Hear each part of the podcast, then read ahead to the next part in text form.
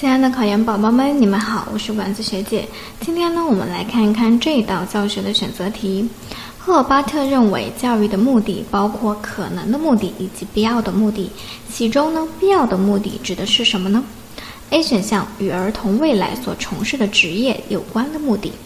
B 选项与儿童奠定必要的文化知识基础有关的目的。